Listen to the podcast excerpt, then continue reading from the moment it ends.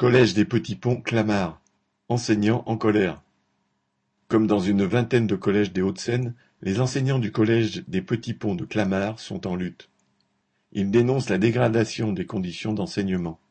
Ils contestent la suppression de 56 heures de la dotation horaire globale, DHG, la suppression des demi-groupes, la fin de l'apprentissage personnalisé, la suppression de postes d'enseignants, l'arrêt de l'accompagnement des élèves non francophones, et enfin la diminution des heures de natation. Bien des dirigeants politiques se plaignent que le niveau scolaire se dégrade. À chaque mort par noyade, ils déplorent que beaucoup de jeunes ne savent pas nager. La faute en revient-elle aux enfants et aux profs, ou bien à ceux qui rognent sur les crédits? Allègre, ministre de l'enseignement de Jospin, voulait dégraisser le mammouth, entre guillemets. Ceux qui sont passés depuis continuent, mais ils sont en train de ronger l'os. S'ils trouvent que l'éducation coûte cher, qu'ils essayent l'ignorance. Ceux qui se battent pour leurs conditions de travail et pour leurs élèves ont mille fois raison.